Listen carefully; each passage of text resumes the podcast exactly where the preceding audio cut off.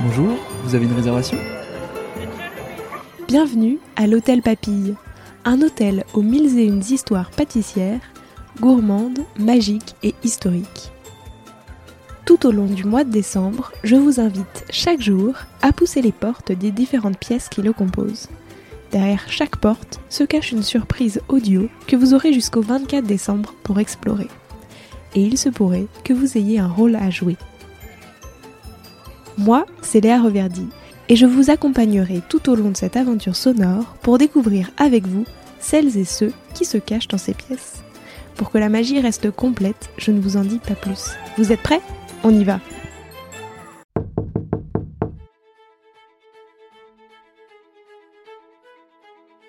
Nous voici dans le salon millefeuille. Le millefeuille est parfois connu dans les pays nordiques et slaves, ainsi qu'en Iran, sous le nom de Napoléon. Ce nom semble être lié à l'adjectif français napolitain, puisque la ville de Naples était l'une des origines citées pour cette recette, et l'identification au prénom Napoléon aurait été favorisée suite aux guerres napoléoniennes. L'invention du millefeuille est souvent attribuée à François-Pierre de la Varenne, un chef pâtissier français du XVIIe siècle.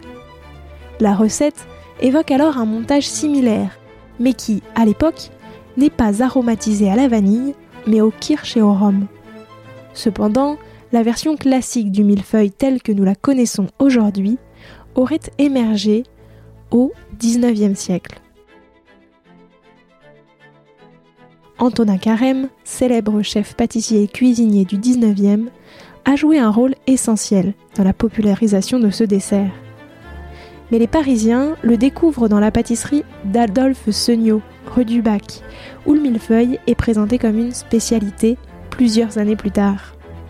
En quelques semaines, le bruit se répand dans la capitale et des files d'attente immenses se forment devant la boutique pour acheter cette combinaison de pâte feuilletée et de crème pâtissière qui fait un véritable carton.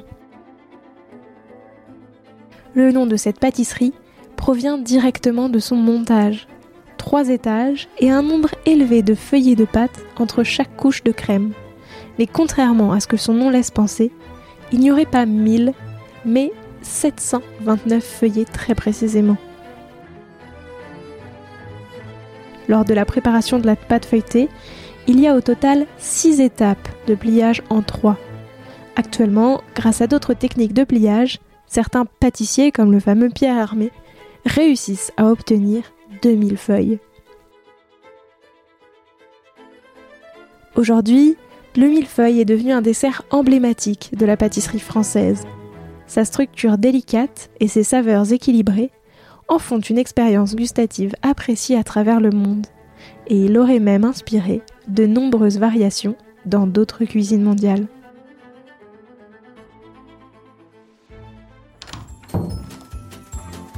J'espère que cet épisode vous a plu et moi je vous dis à demain pour une nouvelle aventure.